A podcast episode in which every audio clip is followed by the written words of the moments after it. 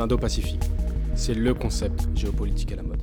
Omniprésent dans les milieux stratégiques et la sphère médiatique, mobilisé par de nombreux pays, rejeté par d'autres, c'est le nouveau cadre pour penser la rivalité sino-américaine au XXIe siècle.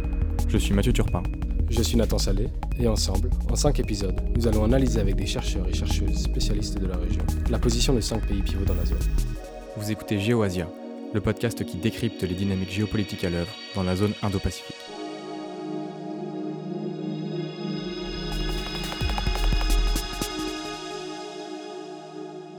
Penser que les hommes vivent ensemble parce qu'ils vivent côte à côte, il faut n'avoir jamais regardé à la portée de leur œil.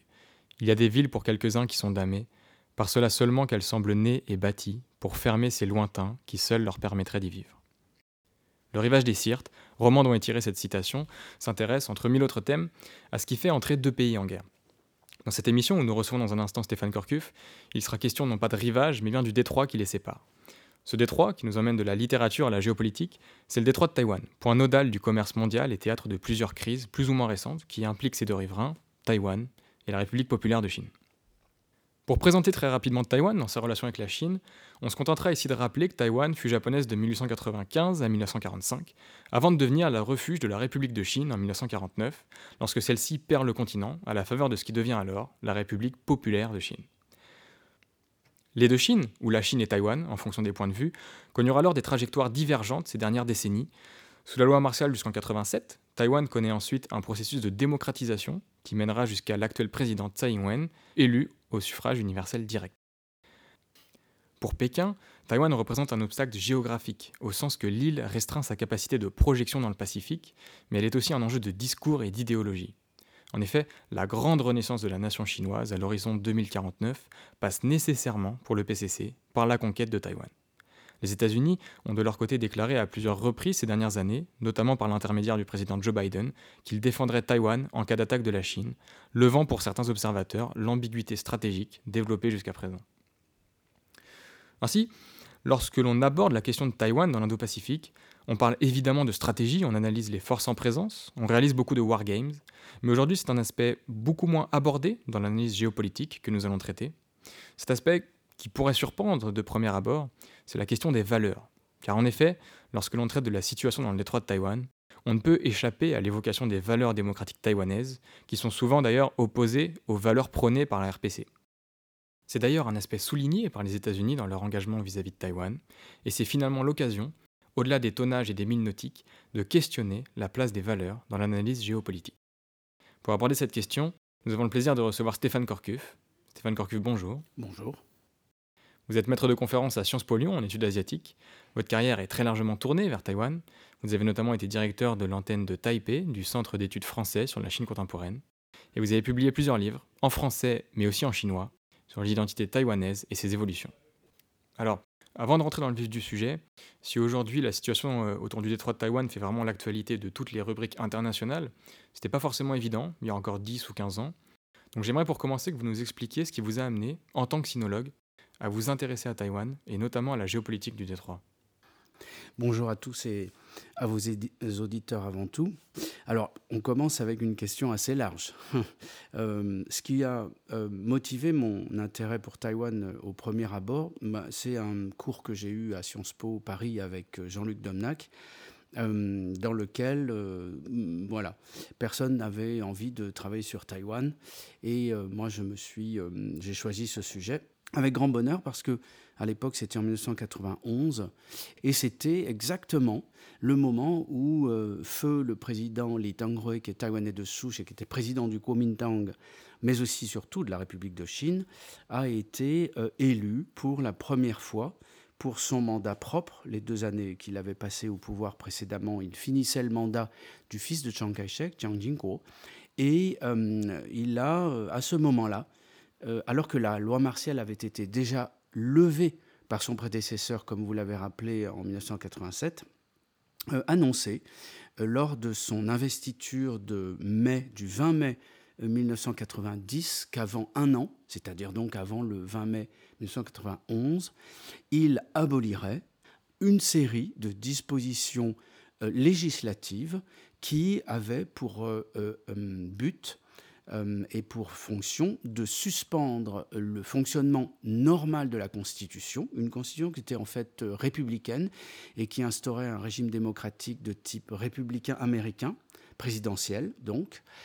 Euh, et, et ces quelques articles de la Constitution qui étaient suspendus, les autres restant donc en, en, activité, euh, avait euh, essentiellement donné la possibilité euh, au président de la République de décréter le renouvellement perpétuel des chambres législatives, enfin de la, chambre législative, le LIFA-UN, mais aussi de l'Assemblée nationale et d'une troisième chambre, particularité de Taïwan, parce qu'il était impossible de procéder à leur renouvellement par l'élection, le continent étant occupé. Donc si je comprends bien, ce qui vous a intéressé euh, très tôt, en fait, c'est ce balbutiement de ce qui deviendra une démocratie, ou du moins euh, le processus qui se lançait à l'époque. C'est ça. Je me rappelle, j'étais tout jeune à l'époque, je ne devais pas encore avoir 20 ans, d'avoir lu dans Le Monde un entrefilet. C'était tellement marquant que je me rappelle, c'était sur une page de gauche, dans un entrefilet qui faisait peut-être 10 euh, lignes, pas plus. Euh, et qui annonçait que euh, euh, le président, donc Lee Teng-hui, venait d'annoncer qu'avant un an, il lèverait ses dispositions. Alors, j'étais pas du tout à même à l'époque de comprendre l'enjeu juridique et politique de cet événement, mais il se trouve, si on raconte la fin du film, que l'essentiel de la dictature à l'époque de la dictature du Kuomintang à Taïwan n'était pas la loi martiale elle-même, comme on le pense, qui introduisait des tribunaux d'exception, qui interdisait aux gens de faire des rassemblements de plus de trois personnes dans la rue et qui instaurait un couvre-feu le soir. Mais en fait, cette disposition, ces dispositions dites temporaires en vigueur pendant la période de rébellion communiste, en chinois Tongyuan Kanwan donc c'est très connu, et bien que ça augurait effectivement d'un grand changement, d'autant que avec une très faible connaissance de Taïwan chez moi à l'époque, je pensais euh, comprendre euh, entre les lignes que ce président-là d'origine taïwanaise, en bonne logique, et j'avais pas d'éléments historiques pour, pour nourrir ma, ma certitude à l'époque, était probablement jamais allé sur le continent chinois, puisque avant 45, Taïwan est japonaise, qu'après 45, il y a pendant 4 ans une période pendant laquelle Taïwan est soumise au gouvernement de la République à Nankin, et qu'après 49, aucune communication officielle n'est possible. Et que donc euh, Tenghui est arrivé euh, à la présidence suprême en 1988 et élu pour la première fois en 90, n'avait probablement jamais été en Chine alors qu'il était président de la République de Chine. Et je me suis dit, là on a quelque chose de tout à fait intéressant. Et il y a à la fois une question politique et identitaire, et pour peut-être devancer un peu votre sujet du jour, une question de valeur. puisque en 90, on était l'année suivant le massacre de Tiananmen, et en tant que jeune sinologue, enfin en tout cas sinisant, je suivais de près les évolutions euh, de la Chine populaire. Donc cet événement, début d'un processus démocratique, début des nouvelles valeurs, mais finalement le terme de valeur est assez polysémique. Donc pour commencer simplement, quelle définition donnez-vous à la notion de valeur dans le cadre de l'analyse géopolitique? Alors c'est très intéressant important, comme vous venez de le faire, de parler du cadre géopolitique. Parce que euh, dans l'analyse que j'essaie de conduire en géopolitique de l'importance des valeurs, un travail que je fais depuis euh, mon arrivée à Sciences Po Lyon en 2005, pardon, je n'emploie pas du tout les valeurs dans le sens de ce qu'on entend euh, dans le débat public comme voilà des valeurs par exemple morales, des valeurs chrétiennes, des valeurs religieuses, des valeurs politiques. Euh, qui serait plus de droite ou plus de gauche. Euh, j'emploie en fait dans mon analyse géopolitique les valeurs comme un des éléments euh, par, par lesquels on peut approcher une politique géopolitique conduite par un pouvoir en place et ses conséquences. Et j'entends là tout simplement les valeurs par ce à quoi le pouvoir euh, qu'on étudie, que ce soit un État, une ONG, une, entreprise internationale, une organisation internationale, euh, ce à quoi euh, l'institution en question, le pouvoir en question croit. si vous voulez, pour moi, les valeurs sont l'un des éléments à prendre en compte pour comprendre comment un pouvoir en place va conduire une politique internationale qui a des répercussions géopolitiques. Rentrons maintenant dans le vif du sujet, dans la situation particulière du détroit de Taïwan. Concrètement, de quelles valeurs parle-t-on? À la fois les valeurs du côté chinois, mais aussi les valeurs du côté taïwanais Alors ça aussi, c'est une question assez difficile. Si vous me permettez, peut-être sans alourdir notre échange sur, avec des, considérations théoriques, je voudrais juste peut-être avancer un petit peu euh, sur la notion de géopolitique des valeurs elles-mêmes. Ça nous permettra de mieux comprendre le débat. La première, c'est que quand on a des valeurs, et tout le monde en a, on peut, dans l'action internationale, à minima, euh, se contenter de les appliquer en interne dans son pays et de défendre son point de vue euh, à l'international, ou quand on doit nous donner nous demander notre point de vue. Je prends comme exemple euh, la rédaction de la euh, Déclaration universelle des droits de l'homme euh, et du citoyen en 1948 à Genève, durant laquelle la Chine a effectivement envoyé trois intellectuels chinois pour donner ce que le gouvernement chinois républicain, hein, on est avant la fondation de la République populaire communiste, qui a évidemment effacé d'un revers de la main tous ces efforts-là par la suite, euh, pour donner ce que le gouvernement central à Nankin considérait comme le point de vue chinois. Bon. Et en fait, ces euh, philosophes euh, sont arrivés à Genève avec un certain nombre de, de, disons, de valeurs qui sont à la fois des valeurs chinoises, mais aussi des valeurs personnelles à ces individus, et dont l'un va être derrière les prémices d'une protection d'un droit de l'humain, en 1948 à Genève, à vivre dans un environnement sain et propre. Voilà, c'est quand même assez intéressant quand on connaît la problématique de la protection de l'environnement aujourd'hui. Et puis alors, à, contrario, à l'autre bout de, l'éventail, on peut euh, aussi voir euh, dans euh, la géopolitique des valeurs des cas où les pouvoirs, les puissances, les gouvernements, les partis, etc., vont aller essayer d'imposer ou de répandre leur corpus de valeurs. Euh, et là encore, on a toutes sortes de, de comment dirais-je, de, cas possibles. Euh, d'un cas assez doux, d'une négociation des valeurs sur la scène internationale, euh, comme la Chine dit le faire aujourd'hui, hein, dans son approche, ou quand elle se présente comme une puissance pacifique émergente qui propose désormais un modèle chinois mais qui n'est pas belliqueux. Voilà, dit-elle. Évidemment, on pourrait revenir là-dessus. Euh, et euh, euh, au maximum, évidemment, d'aller imposer des valeurs. Pour ce qui est de la Chine aujourd'hui, bah, par exemple, de, construire en, Afrique un institut qui va former des fonctionnaires africains au modèle chinois, qui ne prend aucunement la question, en compte la question des droits de l'homme et de la bonne gouvernance. C'est intéressant que vous mentionniez cette diffusion, cette projection de valeurs.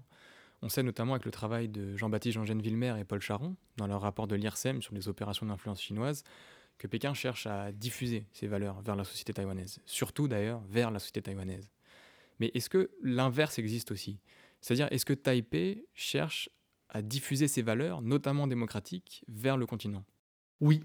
Alors, clairement, ça a été, et c'est toujours le cas, bien que ce soit très difficile aujourd'hui sous la mandature de Xi Jinping, euh, de, pour Taïwan, de propager des valeurs démocratiques en Chine, euh, avec certainement, euh, évidemment, il n'y a aucun doute là-dessus, une croyance partagée, une valeur partagée qui est une valeur démocratique, comme étant supposément donc positive et, et, dans le au bénéfice des populations concernées, mais également à, un deuxième titre, c'est-à-dire qu'une Chine démocratique serait censée être moins euh, euh, en propension à faire une, guerre euh, avec Taïwan. Ce, d'ailleurs, dont je doute, alors comme ça, on va déjà régler le compte à cette idée simple, qui n'est pas forcément fausse, hein.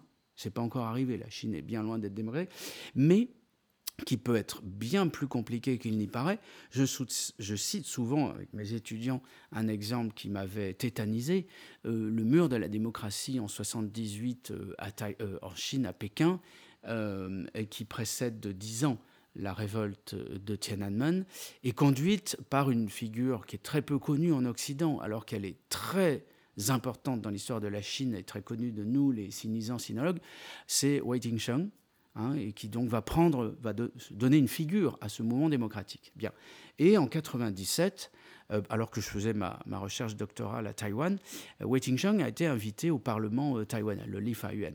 Et évidemment, il est invité comme figure du mouvement démocratique en Chine, puisque c'est lui qui avait demandé la fameuse cinquième grande modernisation. qui la démocratisation. Voilà, qui complète la démocratisation, qui compléterait celle de, lancée par Deng Xiaoping au même moment. Et en fait, dans un débat euh, alors, à l'Assemblée, euh, au Parlement, je, ne sais pas ce qui s'était dit, puisque c'était à huis clos, mais à la sortie de son, du Parlement, des journalistes taïwanais lui avaient demandé Et alors, que pensez-vous de l'indépendance de Taïwan? Et là, on voyait un démocrate chinois authentique, véridique, qui euh, faisait une, un jugement typiquement nationaliste, en déniant, j'ai envie de dire, d'un point de vue essentialiste, toute possibilité pour les Taïwanais de se considérer comme indépendant, alors d'ailleurs au mépris du fait, des faits, c'est-à-dire que Taïwan est indépendant depuis belle lurette, la Chine ne l'a semble-t-il pas encore compris, et en plus indépendant en tant qu'entité souveraine, la République de Chine.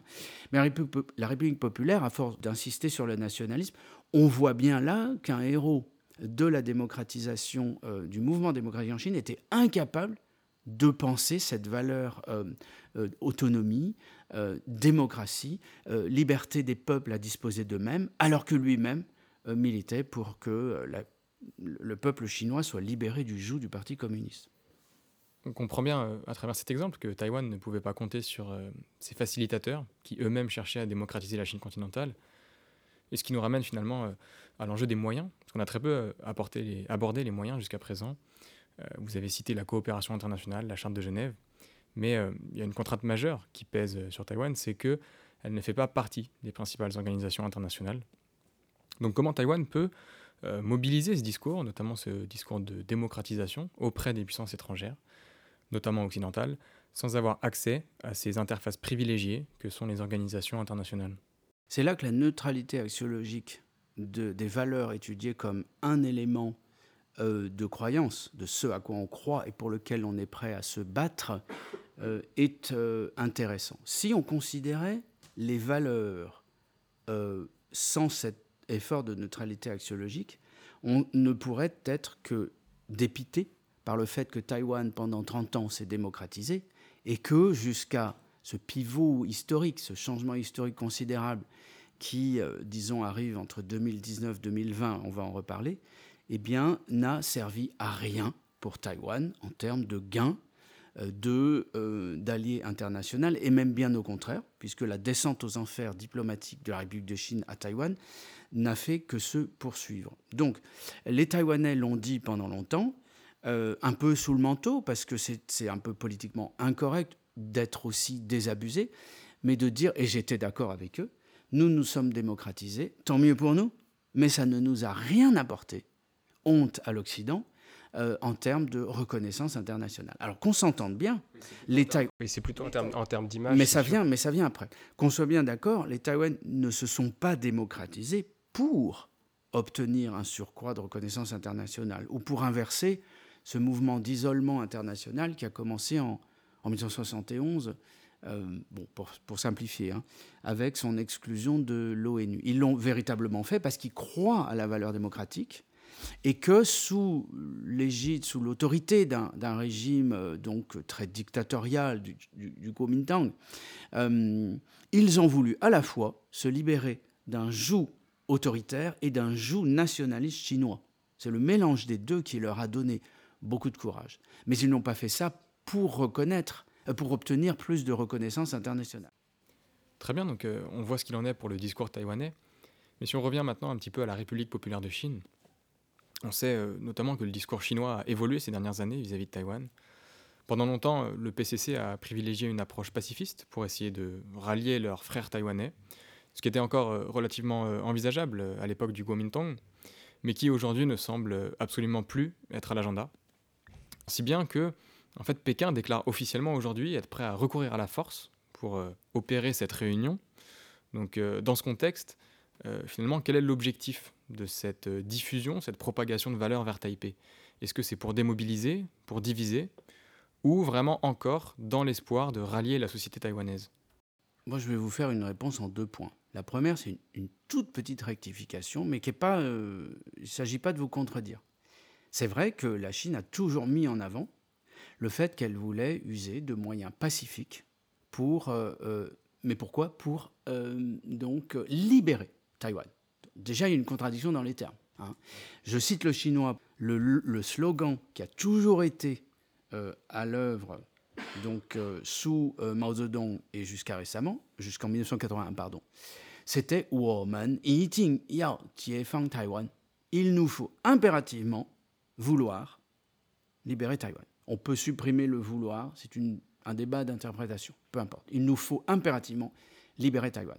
Donc s'il nous faut impérativement libérer Taïwan, c'est qu'il y a des résistances, et pas seulement à Taïwan d'ailleurs, il y en a aussi en Chine, on en parlera, euh, et que c'est tout sauf donné.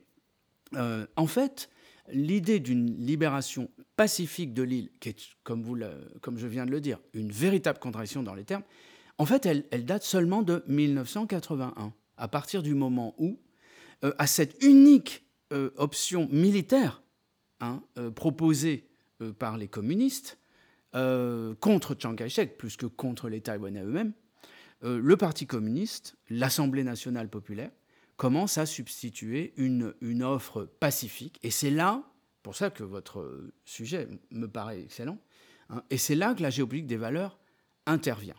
Parce qu'ils vont devoir essayer de convaincre les Taïwanais.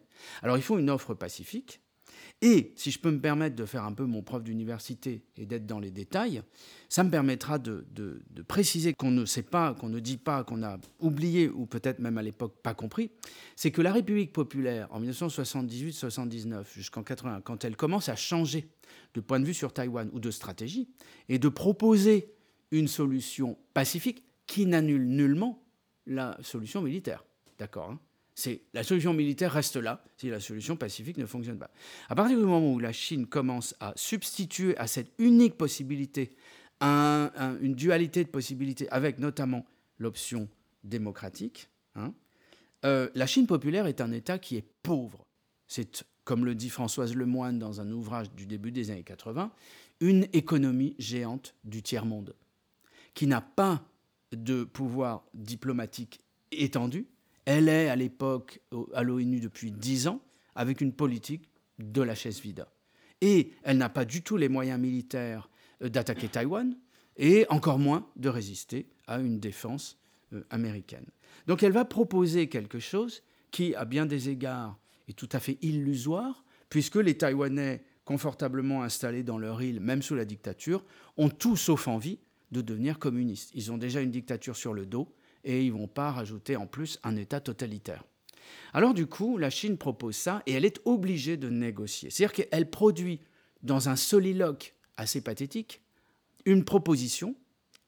Et moi, que je voudrais rappeler, c'est que la Chine étant en position de faiblesse et n'ayant aucun moyen diplomatique, militaire, économique et idéologique, et on va venir aux valeurs, pour convaincre les Taïwanais, va leur proposer le maximum que la Chine communiste, nationaliste, et qui ne veut rien savoir d'un partage du pouvoir entre le Parti communiste et les nationalistes du Kuomintang, peut proposer. C'est-à-dire qu'elle va faire le maximum et la solution un pays, deux systèmes, qui n'a jamais pu être appliquée à Taïwan, et c'est pour ça qu'elle a été proposée par la suite pour Hong Kong. Pour Hong Kong, voilà. Euh, eh bien, cette, cette solution un État, deux systèmes, tenez-vous bien, va jusqu'à permettre aux Taïwanais de garder leur système économique, leur système social et même des éléments d'autodéfense de l'île. Mais ce qui est cardinal et qui est très important, c'est que la Chine, par ce système un État, un pays, de système, impose la disparition de ce, dont elle nie l'existence, c'est-à-dire la République de Chine, son ennemi d'autrefois, euh, qui perdure à Taïwan. Donc les Taïwanais perdraient leur structure politique et leur passeport, c'est-à-dire les éléments euh, concrets, euh, palpables d'une souveraineté. Voilà ce que la Chine propose. Mais c'est un jeu de dupes. Les Taïwanais ne l'accepteront jamais. La Chine propose le maximum qu'elle puisse faire, et c'est beaucoup quand même, l'autonomie de Taïwan à tous les points de vue, sauf la disparition du le, sauf le passeport et, et le nom de l'État.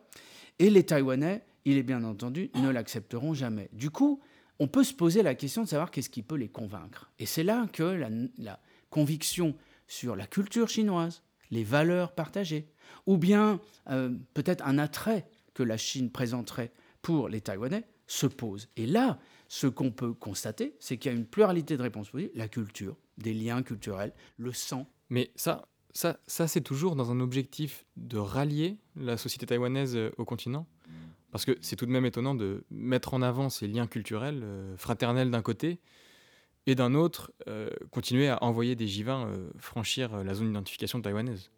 C'est une question extrêmement compliquée, comme beaucoup de questions interchinoises ou sino-taïwanaises. Euh, il ne faut pas oublier que là derrière, il y a aussi la responsabilité euh, du gouvernement de la République populaire de Chine et du Parti communiste face à sa propre population. Ils ne sont pas élus, mais ils ont tellement fait de la récupération de Taïwan un objectif cardinal et du nationalisme chinois une dimension sacrée de leur politique que, évidemment, euh, toute position du gouvernement de Pékin sur la question de Taïwan est aussi à analyser euh, dans, euh, disons, l'ordre des valeurs internes et de, des répercussions sur la légitimité euh, à gouverner la Chine d'un gouvernement, d'un État-parti qui n'est jamais élu. Donc la légitimité, c'est soit l'idéologie, Mao Zedong, soit l'économie, Deng Xiaoping, soit le nationalisme et la stature de la Chine. Donc la question de ce que proposent les Chinois sur Taïwan, c'est surtout aussi à comprendre, et peut-être même essentiellement à comprendre, euh, dans cet ordre politique interne. Alors, il n'y a pas de contradiction, parce que comme je vous le dis, à partir du moment où, à partir de 1981, la Chine populaire propose une solution pacifique qui n'a de pacifique que le nom, et qui est totalement, dès qu'on l'a déconstruit, une vue de l'esprit, euh, ils ne peuvent pas se passer de cette carotte et de ce bâton. Le bâton, il a comme conséquence de ne faire que pousser les Taïwanais à chaque fois plus loin encore de la Chine. Voilà, ça c'est le bâton. Quant à la carotte, euh, le problème est que ce qu'on peut constater, c'est que dans l'ordre des valeurs, dans le détroit de Taïwan, il y a bien plus de divergences, de différences et d'horizons distincts, voire opposés, que de valeurs partagées. Les Chinois communistes sont bien en peine de mobiliser des choses qui parlent aux Taïwanais, c'est-à-dire le libéralisme, la démocratie, le capitalisme. Euh, et ils le font à travers ce système d'un pays de système euh, qui ne parle pas aux Taïwanais parce que dans l'idée, même s'ils gardent leur système social, leur système euh, de valeurs, ils perdent leur État souverain. Oui, et c'est ce qui nous amène en fait à la question de la stabilité. stabilité de ce modèle taïwanais, ce modèle démocratique taïwanais, qui finalement est relativement jeune. Qu'est-ce que ces, valeurs, ces valeurs notamment démocratiques, ont infusé la société au point euh, où elle pourrait jouer un rôle dans la défense de l'île? Alors, on a déjà des éléments de réponse aujourd'hui. Depuis que, euh, disons, euh, la visite de Nancy Pelosi en août 2022 a créé une véritable éruption de, de comment dirais-je, de tension dans le détroit de Taïwan. Alors je fais une parenthèse ici. Euh, cette crise, elle, remonte en fait au début du, Covid. Dès janvier 2020, euh, c'est là, je le dis souvent dans mes cours, que Xi Jinping à la fois reconnaît officiellement l'existence d'une pandémie, enfin d'une épidémie d'abord en Chine, et qu'il lance de nouveau, et ça, ça ne s'arrêtera jamais jusqu'à aujourd'hui, ces euh, avions de reconnaissance, des chasseurs, des bombardiers, dans euh, l'espace, alors non pas dans l'espace aérien taïwanais, là ce serait vraiment euh, une nouveauté, mais dans euh, la zone d'identification aérienne définie par Taïwan en 2017, je crois, 2000, non 2014-2015, et que la Chine ne reconnaît pas. Voilà. donc cette nouvelle crise qui s'ouvre à partir de là prend de l'ampleur, et notamment aux yeux de la presse internationale, qui est passé un peu vite sur euh, tous ces événements précédents entre 2020 et 2022, au moment où Nancy Pelosi vient à Taïwan. Et là, on voit que tout le monde prend conscience du fait qu'il y a une crise majeure euh, potentiellement, que depuis cette, euh, ce qu'on pourrait appeler la quatrième crise du détroit de Taïwan, 54, 58, 96 et, 2020 depuis 2020 jusqu'à aujourd'hui, dans cette nouvelle crise. Donc pour vous, il y aura une continuité depuis 2020 Ah oui, oui, bah, pour moi, c'est la quatrième crise du détroit de Taïwan qui a commencé au début donc avec le Covid. et il y a un lien entre les deux. je pense que la Chine et Xi Jinping ont très bien compris que la gravité extrême de l'épidémie qu'ils ont jusque-là, jusqu'en janvier 2020, essayé de cacher hein, euh, eh bien, était de telle nature que, à partir du moment où ça allait devenir une pandémie et que euh, les Occidentaux ou les autres pays du monde se poseraient la question de la responsabilité de la Chine dans l'origine du virus, mais aussi dans sa volonté de cacher cette origine et de mentir sur les, euh, sur les, sur les chiffres, que l'image de la Chine pourrait en prendre un sacré coup et que l'heure de Taïwan pouvait être arrivée. Et c'est exactement ce qui s'est passé. Moi, c'est ce que j'ai dit en janvier 2020. Euh, l'envoi dans le détroit de Taïwan et dans, les, euh, le, l'Addis taïwanais de ces chasseurs taïwanais chinois en nombre massif et constant depuis, c'était un message envoyé aux Taïwanais pour dire N'imaginez surtout pas profiter de cette crise et entre les lignes, euh, elle va être grave, mais on vous attend et vous n'en profiterez pas. Je suis convaincu que c'était la politique de la, de la Chine populaire.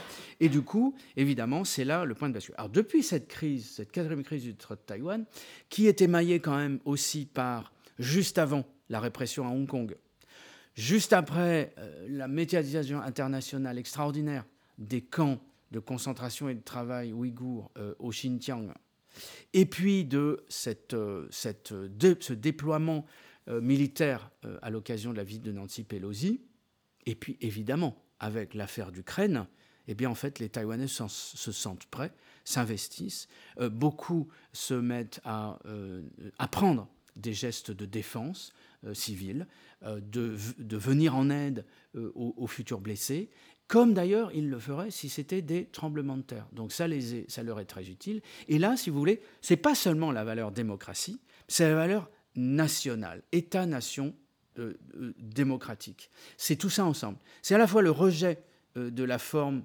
dictatoriale que la Chine imposerait sur Taïwan et le rejet per se, enfin en soi, du fait que toute gouvernance chinoise vient de l'étranger. Et là, on a des, témoignages, des, sondages qui changent la manière traditionnelle de poser la question, traditionnellement, c'était voilà, si la Chine, voilà, vous sentez-vous chinois ou taïwanais?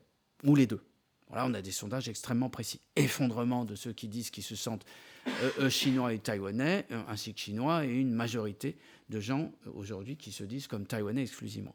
On a posé les questions différemment en disant si la Chine devient démocratique, est-ce que vous continuez à vous sentir taïwanais ou est-ce que vous vous mettez à vous sentir chinois-taïwanais. Ça ne change rien. Ça, c'est intéressant. Parce que ça que la question telle qu'elle est posée, ça nous montre que les Taïwanais sont des, ceux qui répondent taïwanais dans tous les cas, sont des dits nationalistes. Mais dans le bon sens du terme, pas le nationalisme agressif qui va aller attaquer les autres. Le patriotisme chevillé au corps, qui est de dire que la Chine soit démocratique ou pas, c'est pas notre problème. Ça n'est pas notre pays. Donc la Chine, finalement, pour revenir à votre question sur les valeurs, euh, elle a beau proposer des solutions démocratiques, euh, elle ne peut pas y arriver parce que elle ne peut pas euh, entériner l'état juridique du fait que Taïwan est, dirigé par un État souverain. Donc elle peut faire des concessions avec son système, un État, un pays de système. Ça marche pas. Alors elle a essayé, notamment sous Hu Jintao, le président qui était au pouvoir de 2003 à 2013 en Chine, d'utiliser, comme ils disent, les cœurs. On en arrive un petit peu à ce que vous dites. Voilà, c'est-à-dire conquérir les cœurs des Taïwanais. Mais, mais, concrètement, il y a quoi derrière? Des échanges économiques, donc c'est peut-être la valeur argent, hein, le rapprochement culturel, mais aussi finalement le sang qui ne saurait mentir. D'ailleurs, il y a ce dicton chinois toujours employé, le, le sang est plus épais que l'eau. Métaphore du fait que la culture chinoise, les Chinois, les Han, tout ça c'est un peu n'importe quoi, est partagé du deux côtés du détroit, détroit qui est de l'eau de mer, et que le sang parle plus que l'eau elle-même. Et ça n'a jamais marché à Taïwan, parce que les communistes ne sont pas capables de comprendre que Taïwan ne risque pas de leur échapper. Leur a déjà échappé depuis toujours, puisqu'ils n'ont jamais contrôlé Taïwan et qu'on a deux sociétés complètement différentes aujourd'hui. Pour finir euh, sur ces valeurs démocratiques, on sait que l'argument de défendre les démocraties, euh, vous l'avez cité euh, comme l'avançait par exemple Nancy Pelosi lors de sa visite à Taïwan en août 2022, suscite certaines railleries. On a tous en tête le discours qui accompagnait les opérations américaines au Moyen-Orient, avec cette grande idée d'exporter la démocratie.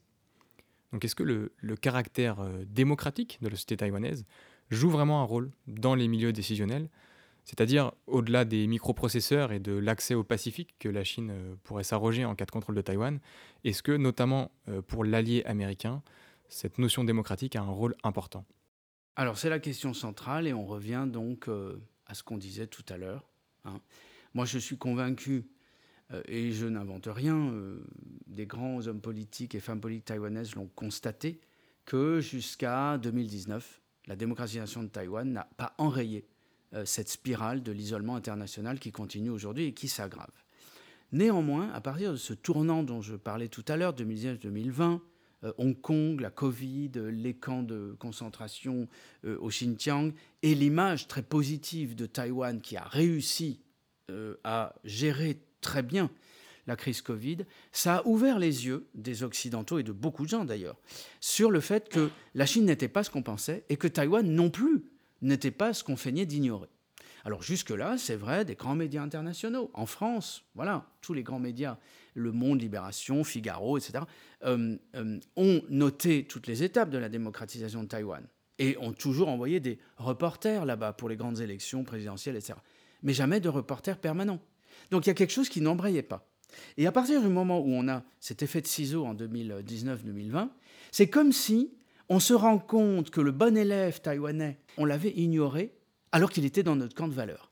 Alors, soyons rigoureux, il y a à la fois un effet de reconnaissance retardé, en retard, de ce qu'on n'a pas voulu voir, mais il y a aussi une instrumentalisation de, ce, euh, de cette qualité démocratique de Taïwan, à la fois par les Occidentaux, qui, au même moment qu'ils se rendent compte de la dangerosité croissante de la Chine sur un plan géopolitique global, se disent, eh bien, Taïwan ça nous permet de bloquer la Chine. Et puis en plus, si Taïwan est mangé par la Chine, toute notre économie mondiale disparaît. Alors ça les arrange de dire, et Taïwan n'est pas une dictature, contrairement à cette Chine vindicative, impérialiste, etc.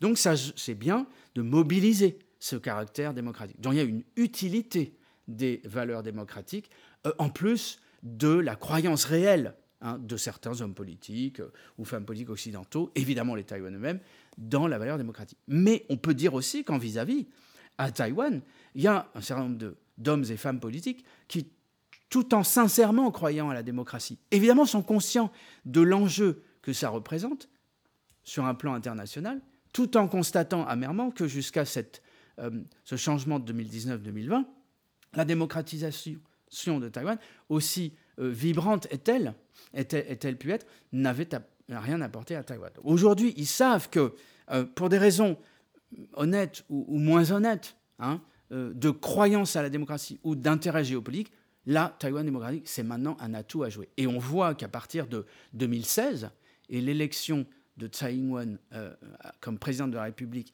et particulièrement depuis son deuxième mandat, qui finit dans quelques mois. Hein. L'élection, c'est le 14 janvier. En janvier 2024. Voilà, mais elle poursuit son mandat jusqu'au 20 mai 2024, bien sûr.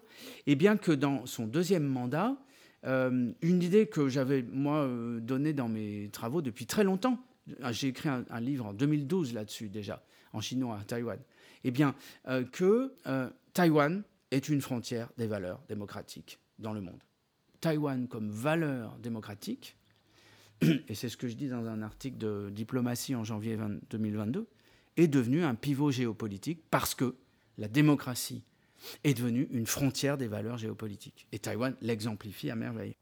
Eh bien, c'est parfait parce que cette notion euh, de frontière nous ramène à un autre concept que vous utilisez fréquemment, celui de liminalité, qui n'est pas euh, spécialement commun en géopolitique. On le retrouve surtout euh, dans le champ stratégique, mais aussi en ethnologie. Donc, est-ce que vous pourriez nous expliquer ce concept et euh, nous décrire un peu euh, en quoi il caractérise, selon vous, la position taïwanaise. Bon, moi, en tant que politiste et géopolitiste, j'ai toujours été très intéressé par l'anthropologie. Et comme vous le rappelez, c'est avant tout un concept anthropologique qui est lancé en 1909, enfin, dans une publication de 1909 par Arnold van Gennep, qui est un anthropologue, on va dire plutôt euh, un ethnologue ou un ethnographe belge, et qui va écrire un grand ouvrage, séminal, comme on dit en anglais, euh, qui s'appelle Les Rues de passage.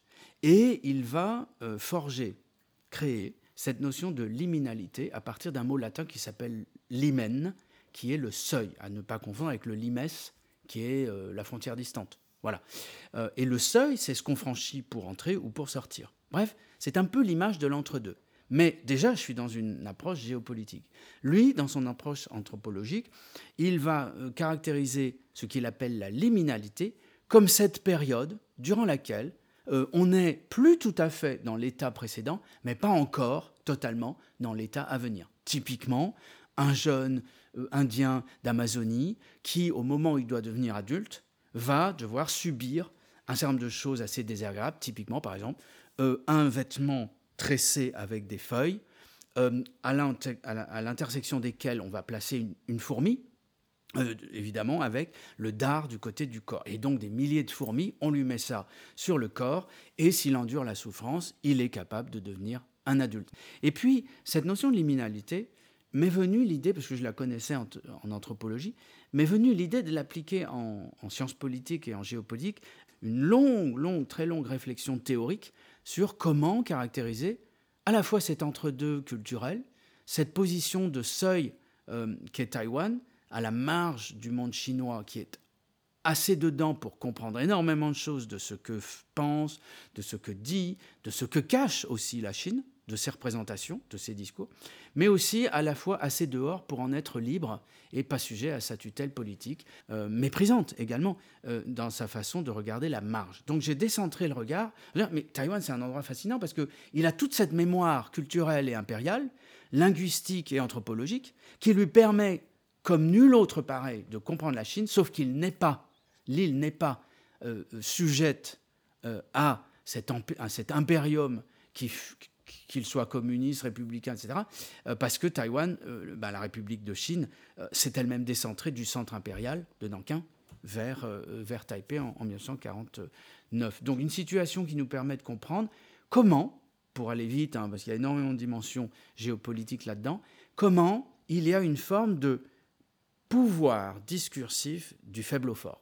Évidemment, je fais une mimique là de la dissuasion du faible au fort, que les géopolitistes et les stratèges connaissent bien, en disant Taïwan, finalement, bon, 14e économie du monde, mais enfin, en termes euh, militaires, si Taïwan était toute seule, elle ne tiendrait peut-être pas très loin, encore que on en parlera une autre fois si vous voulez, euh, c'est à débattre. Mais ce qui est clair, c'est que avec ce pouvoir discursif, elle peut donner à comprendre, nous par exemple, hein, la Chine, euh, et elle peut titiller la Chine, et puis aussi interdire à la Chine d'attaquer, parce que la Chine, peut-être, le comprend, perdrait très gros à attaquer Taïwan, et surtout si euh, Taïwan, euh, l'issue de la guerre n'est pas victorieuse, ce qui probablement entraînerait euh, de très grands troubles dans la légitimité du Parti communiste à diriger la Chine.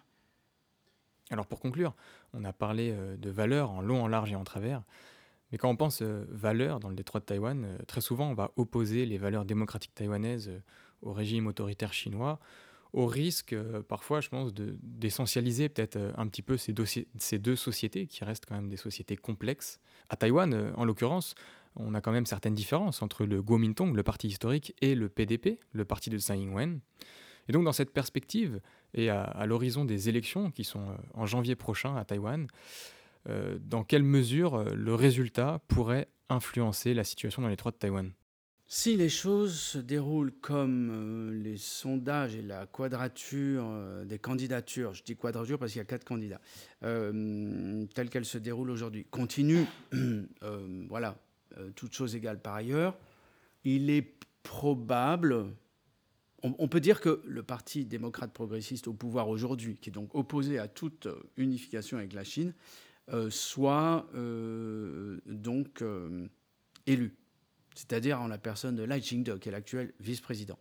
Il a face à lui trois candidats qui sont majoritairement, disons, qui sont pour, pour les trois, plutôt opposés à la politique de défense de la souveraineté de la République de Chine, paradoxalement, pour avancer euh, dans euh, une forme de meilleure relation avec la Chine. On a expérimenté tout depuis 20 ans ou 30 ans euh, comme forme de meilleure relation avec la Chine. Rien n'a porté ses fruits. Euh, et donc, euh, puisque la Chine maintient sa posture irrédentiste sur Taïwan. Donc, j'ai envie de dire, s'il n'y a pas de changement politique majeur, a priori, le DPP a de bonnes chances, en l'état des choses actuelles, d'être réélu. Si, au contraire, le Kuomintang revient au pouvoir, on a toujours, dans ces cas-là, deux grandes possibilités. La première, on a un candidat élu qui, de manière aventureuse ou pour se démarquer, avec un risque euh, mal maîtrisé ou bien au contraire soigneusement euh, évalué, va euh, essayer d'avancer sur des questions à la fois réglementaires, économiques, mais évidemment pas, pas militaires, c'est pas possible, et peut-être de manière symbolique, en changeant le discours officiel hum, du gouvernement en disant euh, des choses qui rassurent la Chine sur la communauté de sang, de culture, etc. Euh, ou peut-être en revenant de nouveau sur ce fameux consensus de 1992 que rejette, à raison d'ailleurs, Tsai Ing-wen, euh, puisqu'il n'existe pas historiquement, c'est une invention. et en refaisant cette propagande du Kuomintang en disant voilà, c'est la base de nos accords, ça calme la Chine et on repart pour 4 ans ou 8 ans de statu quo. À compter que, évidemment, la Chine n'en profite pas, en voyant la défense taïwanaise euh, se euh, euh, ramollir, pour forcer quelque chose. A, contrario, on peut avoir, et moi c'est toujours ce que j'ai constaté, et donc ce que je prévoirais, sauf à avoir un, candidat élu du Kuomintang qui soit Barjot, on a, à contrario, une autre possibilité qui est que on se fait élire sur une plateforme euh, contre le DPP, Parti démocrate progressiste, pour des meilleures relations avec la Chine, avec euh, des projets farfelus euh, d'augmentation de la richesse de Taïwan par le développement des relations avec la Chine sur un plan économique, et que tout ça fasse chou blanc, parce que concrètement, ce n'est pas possible. Ce n'est pas possible parce que la Chine reste derrière cette option pacifique dont je vous ai dit tout à l'heure qu'à mon avis, elle est une vue de l'esprit par nature. Hein.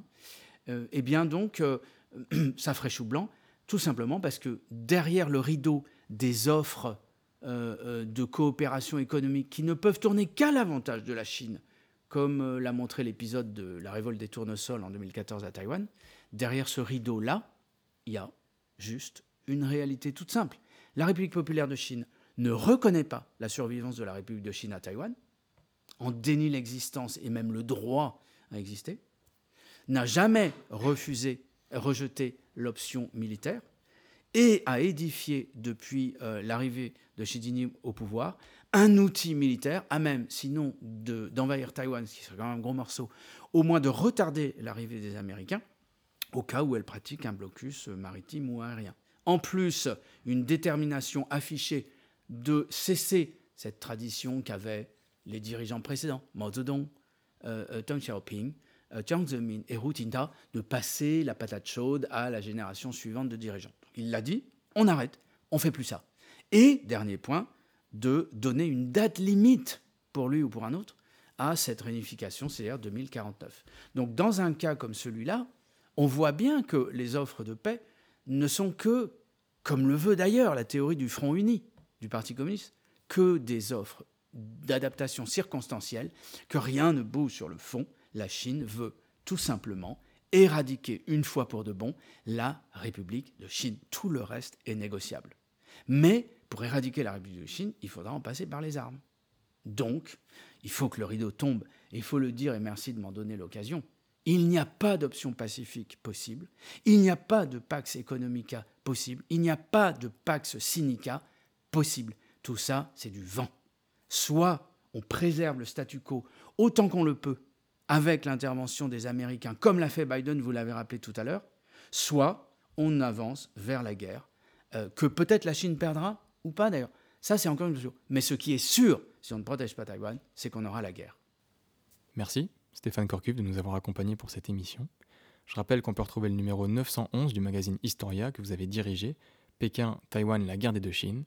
Et je mentionne par ailleurs euh, votre ouvrage réédité en 2021 à l'Asiatech, Une tablette aux ancêtres, qui nous éclaire assez brillamment sur l'histoire politique de Taïwan.